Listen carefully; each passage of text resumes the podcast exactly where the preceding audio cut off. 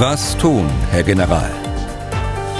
Der Podcast zum Ukraine-Krieg. Willkommen zum Podcast zum Ukraine-Krieg. Was tun, Herr General? Ich bin Angela Tesch, Redakteurin und bis vor kurzem Korrespondentin von MDR Aktuell in Berlin. Ich vertrete Tim Deisinger, der den Podcast ja immer macht, aber auch mal Urlaub braucht. Dabei ist heute wieder unser Experte in militärischen und militärpolitischen Fragen, Erhard Bühler, Generalleutnant AD. Ich grüße Sie. Ich grüße Sie auch, Frau Tesch. Herr Bühler, den Blick und die Erfahrung eines Militärs, die brauchen wir heute ganz besonders, denn die Nachricht des Tages aus der Ukraine lautet, die ukrainische Armee hat eine Gegenoffensive im Süden in der Region um Cherson gestartet, um besetzte Gebiete zurückzuerobern. Herr Bühler, wir haben ja schon oft darüber gesprochen, auch äh, in der letzten Woche. Äh, können Sie das bestätigen? Haben Sie da Informationen? Nein, wir haben die Ankündigung aus Kiew, äh, dass es so läuft. Wir wissen, dass seit Wochen die Vorbereitungen laufen für so eine Gegenoffensive. Es ist nicht auszuschließen, äh, dass es so ist, aber äh, man muss da erstmal abwarten, was die nächsten Tage dort ergeben, ob das eine taktische Gegenoffensive ist, die es schon immer gegeben hat dort unten in Kherson, oder ob es tatsächlich eine äh, groß angelegte Gegenoffensive ist mit der Zielrichtung Kherson, aber auch darüber hinaus äh, Richtung Krim-Zugänge, nicht Krim, aber die Krim-Zugänge und Richtung Asowsches Meer. Also das bleibt abzuwarten. Wie sehen Sie denn die Lage dort, diese Ausgangssituation in diesem Gebiet? Dnieper-Delta, die Krim ist nicht so sehr weit weg, um eine Offensive zu starten. Also wie stehen die sich da jetzt gegenüber? Also bisher war es so, dass die, die Russen ja ihren Schwerpunkt äh, im Donbass gesehen haben, dass sie ihre Kräfte ausgedünnt haben unten in der äh, südlichen Ukraine. Das hat den, den ukrainischen äh, Streitkräften die Möglichkeit gegeben, äh, taktische Gegenstöße zu machen Richtung Kherson, um äh, bessere Ausgangspositionen zu finden.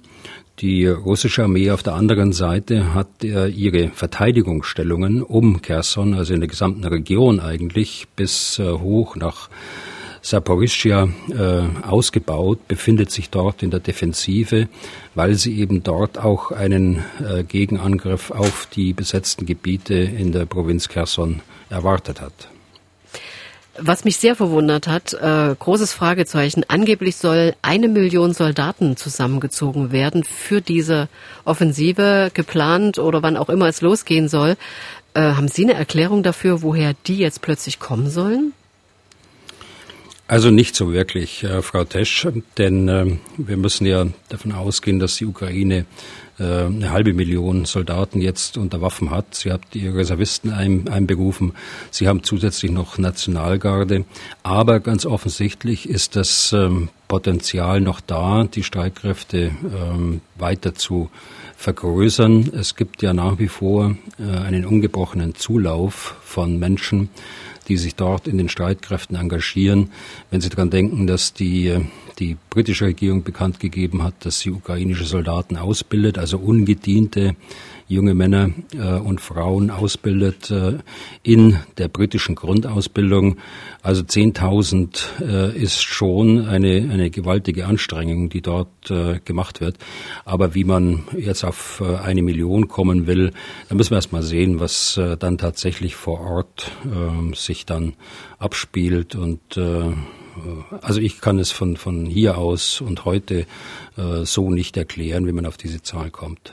In Deutschland sind ja auch äh, ukrainische Soldaten am, am deutschen Material ausgebildet worden. Lassen Sie uns mal beim, bei der Ausrüstung, beim Material bleiben. Für so einen Angriff in dieser Größenordnung braucht man doch sicher sehr viel mehr Waffen, auch vor allem Waffen aus dem Westen. Äh, das sagen auch ukrainische Militärexperten. Ein bisschen klingt das, als ob man da auf ein Wunder wartet, oder? Naja, das ist richtig. Diese Großoffensive war ja immer schon seit Wochen verbunden mit der Forderung nach mehr Waffen, äh, nach schweren Waffen, nach Panzern, nach Artillerie und anderen. Ähm, die sind äh, in ersten Teilen jetzt eingetroffen in der Ukraine, aber längst noch nicht alle sind dort, die auch zugesagt äh, worden sind. Und längst ist auch nicht alles erfüllt worden, auch in den Zusagen, von den Zusagen her, was die Ukraine für erforderlich hält um äh, die Gebiete wieder zurückzugewinnen. Und deshalb, das ist ein zusätzlicher Punkt, äh, wo ich dann wirklich ein Fragezeichen noch dran mache, ob das wirklich diese Großoffensive ist, äh, die man dort seit Wochen vorbereitet. Lassen Sie uns noch über mögliche Ziele sprechen. Sie haben ja gesagt, es könnte ähm, taktisches Vorgehen sein. Bei Spiegel Online hieß es heute Morgen Schicksalsschlacht oder Ablenkungsmanöver. Also kann man dann sagen, hier werden die Gebiete Luhansk und Donetsk ja für endgültig verloren erklärt, aufgegeben und stattdessen konzentriert man sich mit der ukrainischen Armee auf den Süden, auf Kherson, auf Odessa, den verbliebenen Zugang zum Schwarzen Meer? Also die äh, Zugänge zum Schwarzen Meer und zum Asowschen Meer sind äh, von strategischer Bedeutung für die Ukraine, ganz ohne Zweifel. Aber ich glaube trotzdem nicht, äh, dass man den Donbass einfach so aus, aufgibt äh, zugunsten einer äh, Gegenoffensive. Donbass ist auch wichtig als, als Zentrum der Schwerindustrie. Donbass hat große Bedeutung auch für, für die Ukraine und deshalb wird man das nicht aufgeben. Äh, ob man das jetzt anders priorisiert, werden wir sehen müssen. Das hängt ja auch mit dieser Fragestellung zusammen. Ist es wirklich die Großoffensive oder ist es äh, nur ein taktischer Angriff, wie wir ihn schon mehrfach gesehen haben? Ich meine, der ist auch ein guter Punkt. Ähm, äh, Im Krieg äh, arbeitet man immer mit Täuschung, auch auf der strategischen Ebene um äh, den Gegner eben zu verleiten, seine Kräfte anders aufzustellen, als sie äh, bisher aufgestellt sind. Auch das äh, kann eine Rolle spielen, dass man jetzt ähm, die, einen taktischen Angriff führt, um äh, eine strategische Täuschung äh, der Russen herbeizuführen. Also auch das ist äh, durchaus realistisch und äh, durchaus auch eine Option. Aber wie gesagt, genau äh, kann man das nicht sagen zum jetzigen Zeitpunkt. Da muss man tatsächlich abwarten. Ich habe, das ist interessant, was Sie sagen, eine militärische Täuschung. Ich hätte schon eher an eine propagandistische Schlacht äh, gedacht, die da möglicherweise geschlagen wird. Mich hat erstaunt, dass die ukrainischen Verantwortlichen, also sowohl vom Militär als auch dort äh, in der Region, sehr laut und sehr öffentlich über diese große Schlacht in Anführungszeichen gesprochen haben. Das ist ja an sich ungewöhnlich für eine große Militäroperation. Ich hätte eher gedacht, dass man in Kherson einiges gut zu machen hat, denn die sind ja zu Kriegsbeginn nicht wirklich verteidigt worden und sehr schnell, drei Tage nach Beginn des Krieges, äh, zum Teil von russischen Truppen eingenommen worden. Mhm. Ja, das hing sicher mit dem Schwerpunkt zusammen, äh, den die Ukraine in der Ostukraine gesehen haben und dann auch äh, vor allen Dingen in der Region äh, äh Kiew von Kharkiv, äh, Suma, also von Belarus aus und von Russland, also aus Norden. Äh, damit hängt es auch zusammen. Die äh, propagandistische Schlacht, ja, das, das kann natürlich auch eine, eine Rolle spielen. Zumindest ist es ungewöhnlich, dass man ähm, so offen über über beabsichtigte Offensiven spricht.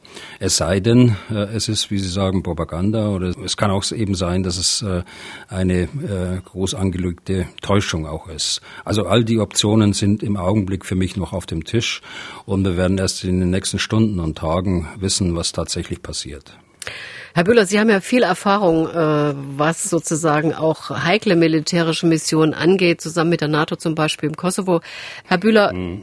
Da frage ich mal ganz platt, was braucht eigentlich eine militärische Offensive, um erfolgreich zu sein, egal wo sie stattfindet?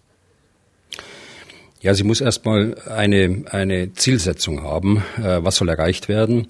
Äh, das muss die Truppe verstanden haben. Die Einsatzplanungen müssen darauf ausgerichtet sein. Die äh, Truppe muss gut ausgebildet sein. Sie muss das richtige Material haben. Die Logistik muss stimmen. Also die Versorgung der, der Truppe muss geplant werden. Und äh, ihnen muss alles zugeführt werden, was sie für die Offensive brauchen. Gebraucht wird ja immer auch Personal. Wir haben schon über die eine Million möglicherweise ukrainischen Soldaten gerade gesprochen. Allerdings haben auch die Russen Personalprobleme. In Russland ist wohl von einer verdeckten Mobilmachung die Rede, keine Generalmobilmachung, wenn ich es richtig verstanden habe. Wer soll da zur Armee verpflichtet werden? Mhm.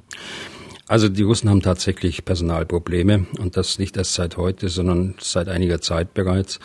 Sie haben nach Schätzungen zufolge etwa ein Drittel äh, der russischen Armee bereits eingesetzt äh, in, in, der, äh, in der Ukraine, also der aktiven russischen Armee. Sie haben bisher immer von der Generalmobilmachung zurückgeschreckt, aus innenpolitischen Gründen ganz offenbar. Ja, was soll äh, gemacht werden? Man macht eine verdeckte äh, Mobilmachung. Äh, auf dem Verordnungswege hat man jetzt geändert, äh, dass äh, junge Soldaten, also ungediente Soldaten, noch früher zur Armee können, als es bisher der Fall war dass ältere Reservisten bis in mein Alter hinein, also Mitte 60, noch einberufen werden können, beziehungsweise sich vertraglich verpflichten können, dort im Kriegseinsatz tätig zu werden. Ähm, wir haben Meldungen gesehen, äh, glaubhafte Meldungen, dass äh, auch Soldaten aus Gefängnissen rekrutiert werden. Wir sehen äh, in den Separatistengebieten, dass junge Menschen, also Ukrainer, dort auch gezwungen werden, bei den Separatisten mitzukämpfen.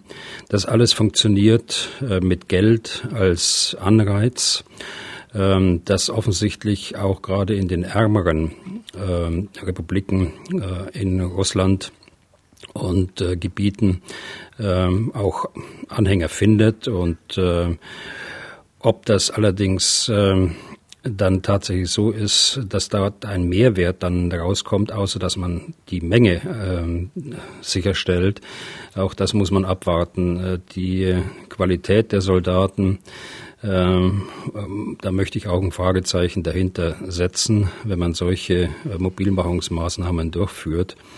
Aber wie gesagt, das werden wir sehen. Die Russen werden weiterhin Probleme beim Personal haben, solange sie nicht die Generalmobilmachung ausrufen und da damit äh, eben Reservisten, und da haben sie eine ganze Menge davon, ähm, dann auch einberufen können in die Streitkräfte. Aber das scheint ja noch ein Tabuthema zu sein im Kreml. Genau, genau. Sie sagen, der Donbass bleibt weiterhin wichtig. Es wird sich nicht alles auf den Süden konzentrieren. Ähm, muss man nicht sagen, da ist eigentlich jetzt alles oder weitgehend alles unter russischer Kontrolle?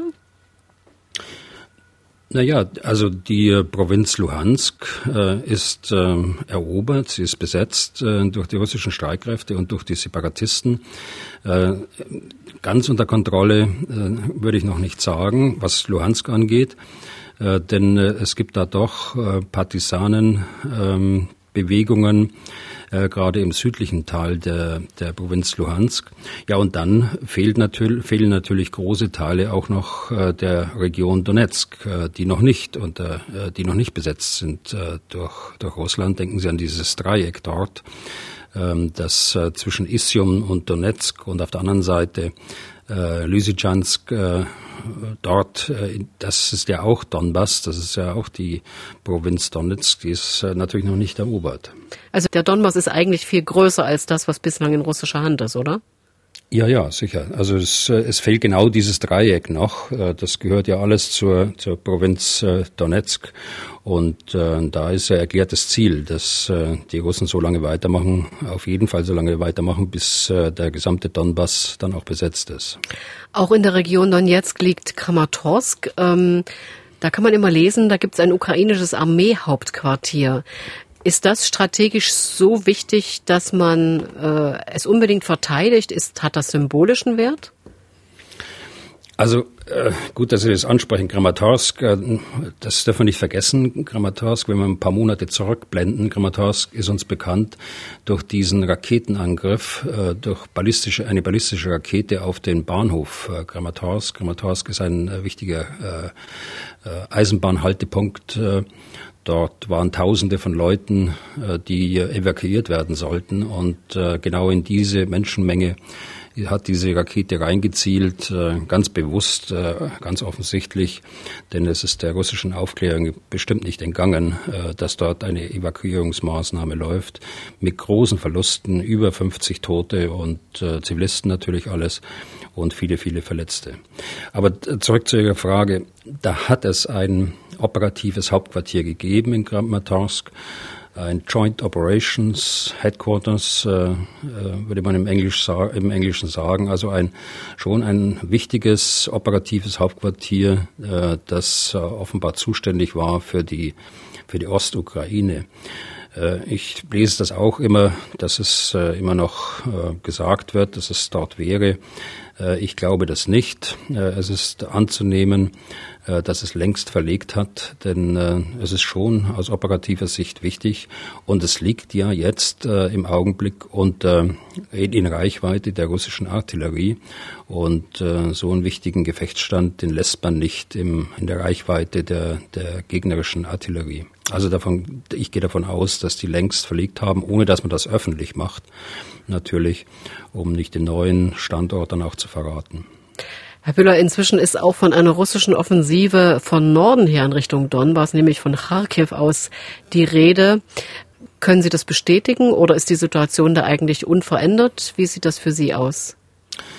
Also Kharkiv, ähm, um Kharkiv herum ist es unverändert, äh, glaube ich. Ähm, die Russen versuchen da ihre Versorgungslinien äh, zu schützen, die aus Belgorod äh, Richtung Ukraine laufen. Die Ukraine hat ja auf der anderen Seite versucht durch Gegenangriffe und war erfolgreich die, die Russen von der Stadtgrenze Kharkiv wegzudrängen und äh, haben versucht, die Versorgungslinien, Eisenbahnlinie ist es in erster Linie, die aus Belgorod äh, in die Ukraine führt, äh, zu gewinnen und zu erobern. Ähm, das äh, ist ihnen nicht gelungen bisher und äh, so dass die Russen heute versuchen, dass diese Eisenbahnlinie offen bleibt. Sie ist deshalb wichtig, und das ist der andere Punkt Ihrer Frage, weil ja wir seit mittlerweile drei Monaten äh, diese Angriffsvorbereitungen aus dem Raum Isium nach Süden Richtung Donetsk sehen, um dieses gerade besprochene Dreieck im Donbass äh, dann tatsächlich abzuschneiden und die dort äh, äh verbliebene äh, ukrainische Armee dann auch äh, einschließen zu können. Die Frage ist, äh, zielt in, in die Richtung, wo ist der, der nächste Schwerpunkt der Russen im Donbass? Ist es so, dass sie aus dem Raum Lysychansk äh, weiter nach Frontal Richtung Westen angreifen, um diese wichtige äh, Straße, die dort in den äh, Donbass führt, aus Isium, eine, eine autobahnähnliche Straße, ähm, zu erobern und damit auch die Städte Slowjansk und Kramatorsk.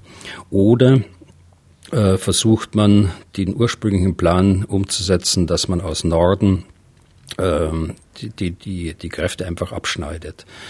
Äh, ich äh, tendiere eher aus militärischer Sicht äh, zu der zweiten Option, sonst hätten es die Russen nicht so lange vorbereitet und nicht so lange versucht, wenn das nicht die bessere Option wäre.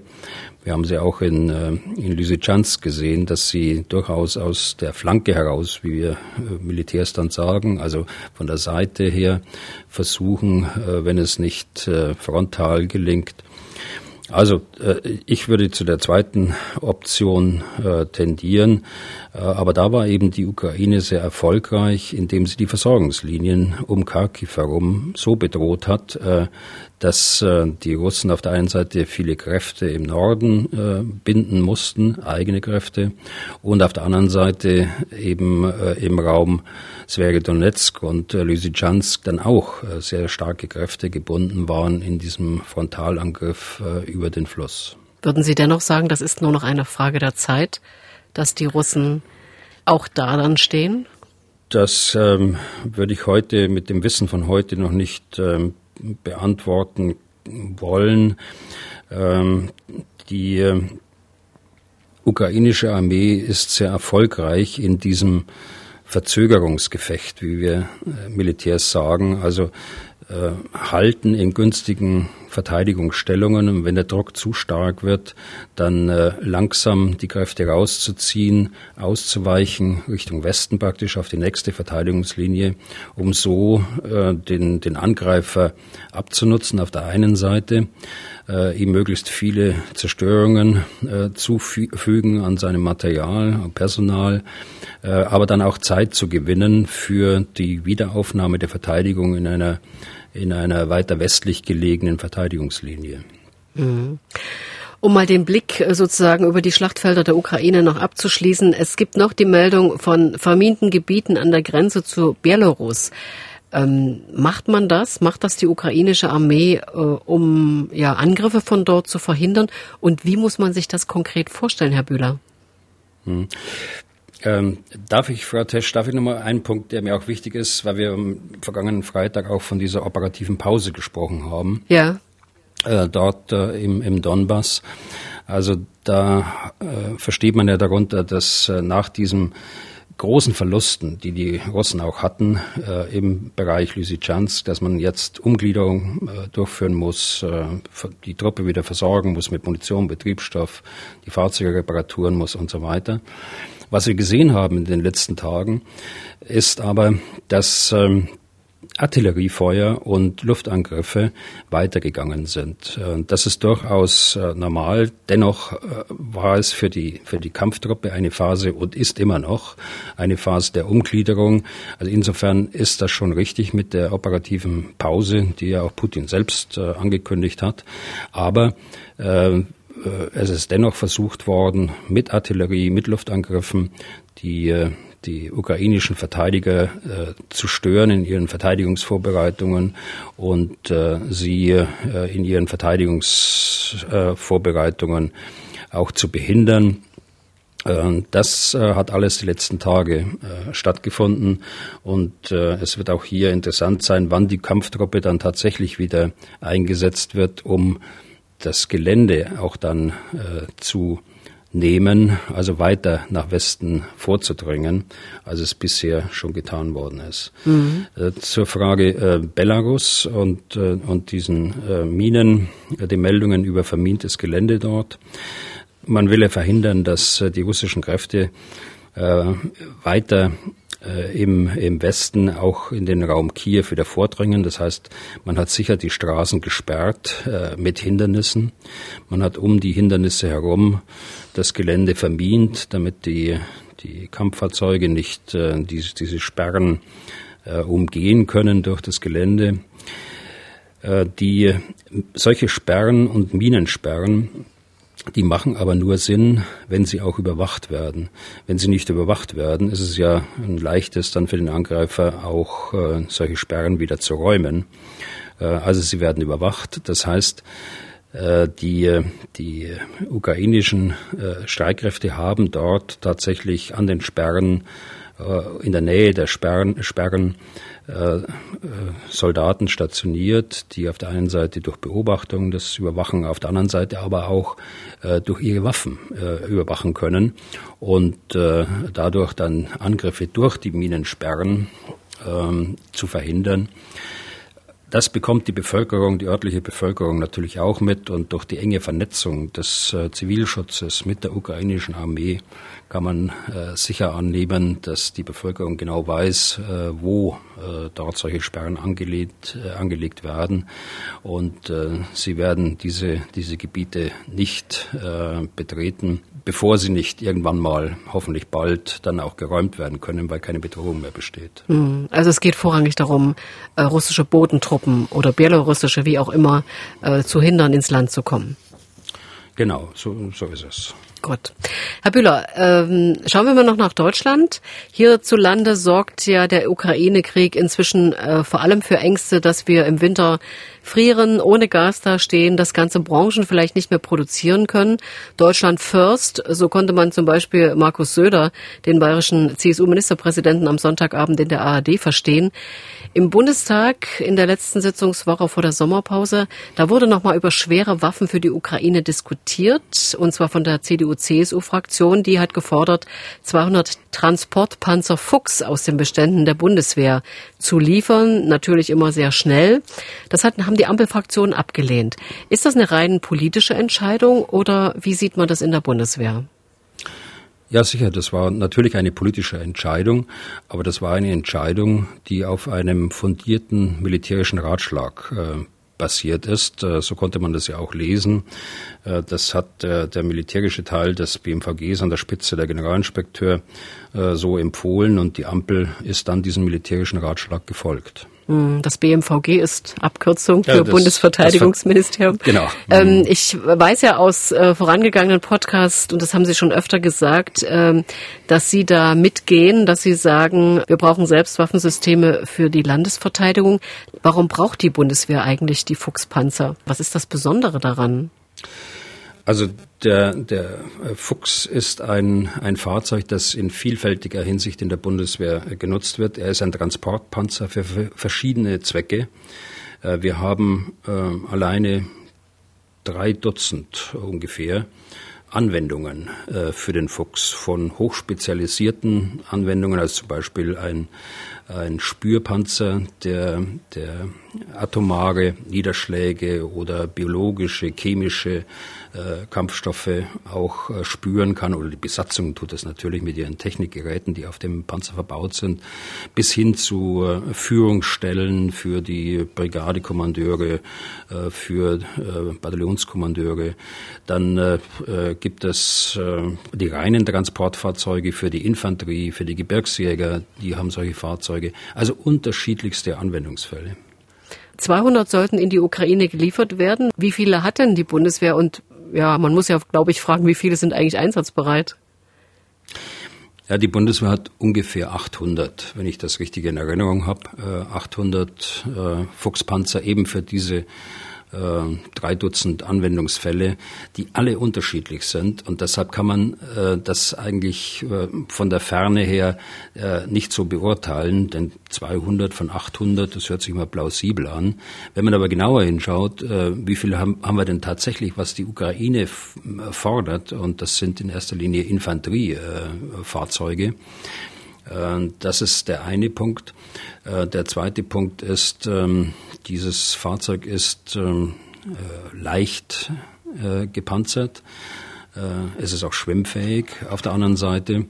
Ähm, es ist nur leicht bewaffnet. Äh, es kann, wenn ich den Schutz nochmal aufgreife, es kann äh, Schutz bieten gegen Handfeuerwaffen, also Gewehr, Maschinengewehr, äh, in begrenztem Umfang auch gegen Splitter, gegen Splitterwirkung, aber das war es dann auch. Also es ist nicht zu vergleichen mit einem Panzer und auch nicht zu vergleichen mit einem Schützenpanzer. Und wenn ich vorher von dem militärischen Ratschlag gesprochen habe, dann weiß ich, dass die militärische Führung der Bundeswehr, ich weiß, dass der Generalinspekteur immer sehr großen Wert darauf legt, dass ein ungeschminkter militärischer Ratschlag der Politik gegeben wird. Also alle, alles, was ich da gelesen habe, dass da im voralten Gehorsam irgendwie eine Empfehlung gegeben worden ist ähm, äh, aus anderen Gründen, äh, die halte ich für nicht begründet. Also das ist ein ehrliches Urteil, ein ehrlicher militärischer Ratschlag. Ich äh, stütze den auch. Sie hatten angesprochen, dass ich es grundsätzlich ja ähm, in Frage stelle, dass man angesichts der Situation im Augenblick, auch der Situation der Bundeswehr im Übrigen, die längst nicht die Vollausstattung hat, die sie braucht, äh, dass man dort äh, Fahrzeuge aus dem aktiven Bestand der Bundeswehr, die also aktiv genutzt werden, abzieht, weil eben diese Fahrzeuge nicht nur gebraucht werden, äh, weil sie im aktiven Bestand sind, sondern die Soldaten müssen mit denen üben. Und das dauert lange. Und jeder, der in der Bundeswehr war oder in der Bundeswehr ist, weiß, wie lange es dauert, um diese komplexe Zusammenarbeit verschiedener Truppengattungen, Panzer, Artillerie, Infanterie äh, und äh, mehr äh, hinzu, hinzubekommen. Und das geht äh, los mit einer fundierten Individualausbildung. Dazu muss der äh, Kraftfahrer sein Fahrzeug haben. Und das geht, über, geht weiter auf der Gruppenebene, auf der äh, Zug-, bis zu größeren Verbänden. Und das dauert. Und äh, jede Einschränkung, die wir da hinnehmen, äh, müssen, behindert uns im Aufbau einer Bundeswehr, die einsatzbereit und auch kaltstartfähig ist, also in kürzerer Zeit einsatzbereit äh, zu machen ist. Ist das äh, eine, der, die, mhm.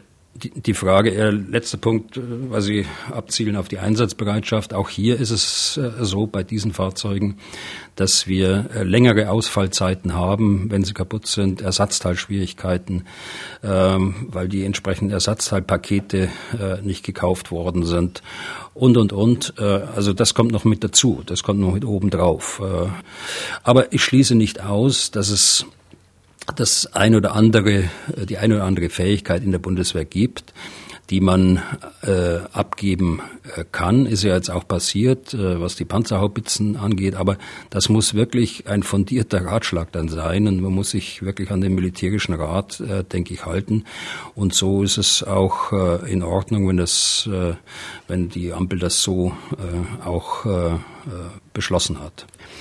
Äh, klar ist aber auch, äh, wir haben gerade über die Vorbereitung der Offensive gesprochen. Klar ist auch, dass die Ukraine auf äh, schwere Waffen angewiesen ist. Und da stellt sich für mich erneut die Frage, warum zielt man nicht auf die Systeme ab, die bei der Industrie stehen und nicht in dem Bestand der Bundeswehr sind. Das ist das Stichwort jetzt Marder und Leopard. Äh, die bei Rheinmetall stehen, in einer Größenordnung von 150 bis 200 insgesamt und äh, von denen die ersten bereits abgegeben werden könnten, wenn dafür die Exportgenehmigung erteilt wird. Die Begründung wird nicht öffentlich äh, gegeben, warum das nicht gemacht wird. Äh, deshalb äh, wachsen ja auch Spekulationen da in den Raum.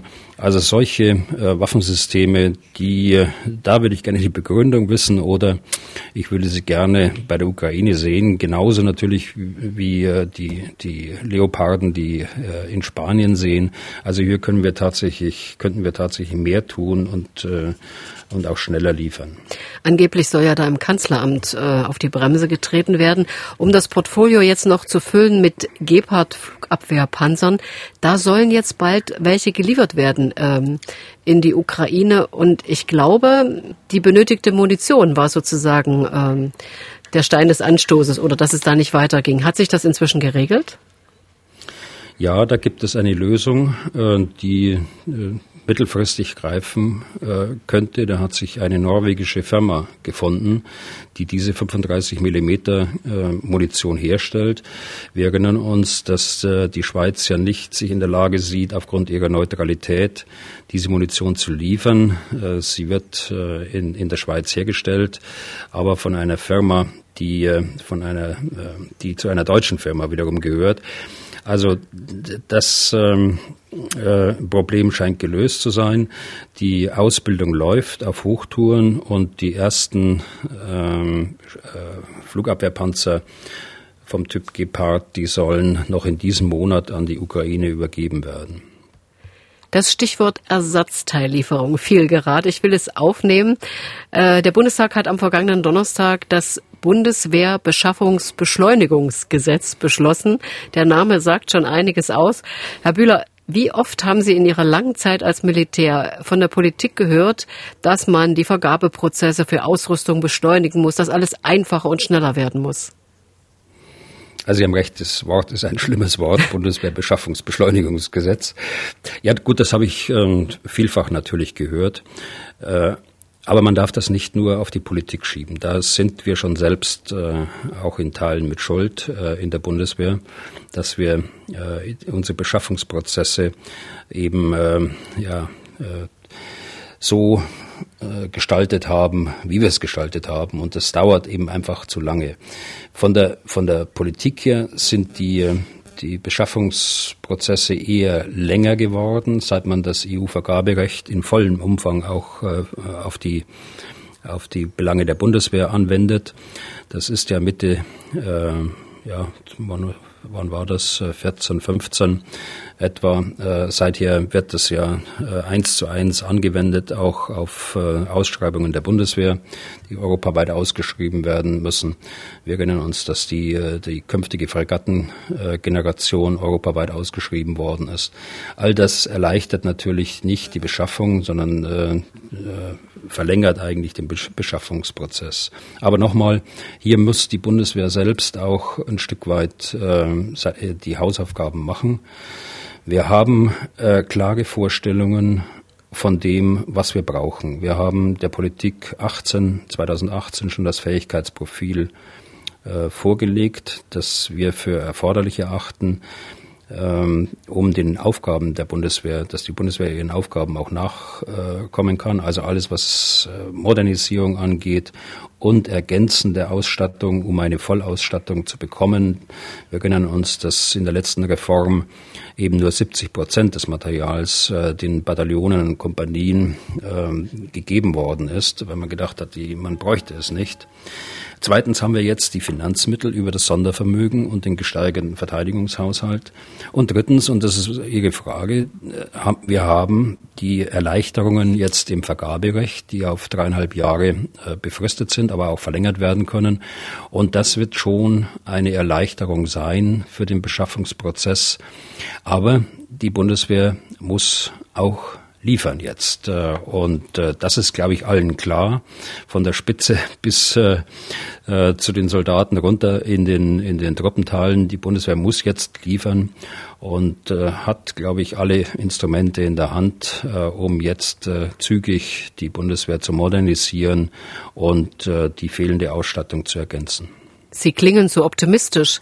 Ich habe einige Jahre in Berlin die Bundespolitik beobachtet und auch das Gerangel um das Beschaffungsamt und, und, und. Ähm, ich bin da eher zweifelnd. Ja gut, äh, da bin ich vielleicht jetzt ob, zu optimistisch. Äh, da werden wir sehen, da müssen wir uns äh, vielleicht in zwei Jahren nochmal drüber unterhalten. Äh, ich bin allerdings auch enttäuscht, äh, weil die, äh, die sogenannte 25 Millionen Vorlage nach wie vor vom Parlament gefordert wird. Äh, zur Erklärung, jedes einzelne Projekt ist ja im, im Haushalt, im Bundeshaushalt äh, abgebildet, äh, wird äh, in den Haushaltsberatungen vorgestellt und äh, letztlich wird der Haushalt entschieden für ein Jahr. Mhm. Dennoch muss jedes einzelne Projekt nochmals äh, dem Verteidigungsausschuss und dem Haushaltsausschuss vorgelegt werden, äh, nachdem der Vertrag verhandelt ist.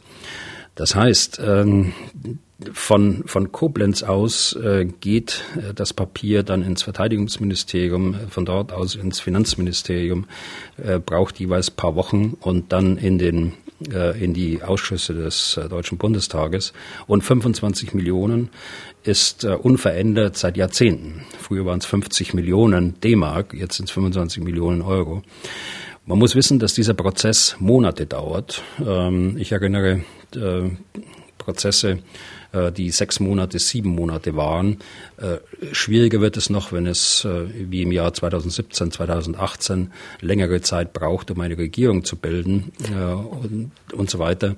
Also das, da hätte ich mir mehr Entgegenkommen für die Bundeswehr gewünscht und da bin ich nicht der Einzige, dass auch dieser Prozess verkürzt werden kann. Zumindest für diese kritische Phase jetzt des Erreichens der Vollausstattung der Bundeswehr deutscher Militärpolitik. Jetzt noch zum Schluss. Fragende Hörer, die ich eigentlich vorgesehen hatte, die werden wir das nächste Mal machen und das nicht am Freitag. Sie hören es vielleicht an meiner Stimme, da geht nicht mehr so viel. Wir hören uns am Mittwoch in einer Woche wieder im Podcast Was tun, Herr General. Sie können den natürlich nachhören, auch die anderen Folgen auf mdraktuell.de, in der ARD Audiothek und überall sonst, wo es Podcasts gibt. Herr Bühler, für heute danke ich Ihnen recht herzlich. Ich danke Ihnen, Frau Tesch, und wünsche gute Besserung. Und dann sprechen wir uns wieder am Mittwoch, hoffentlich. Wunderbar, das hoffe ich auch. Dankeschön. Was tun, Herr General? Der Podcast zum Ukraine-Krieg.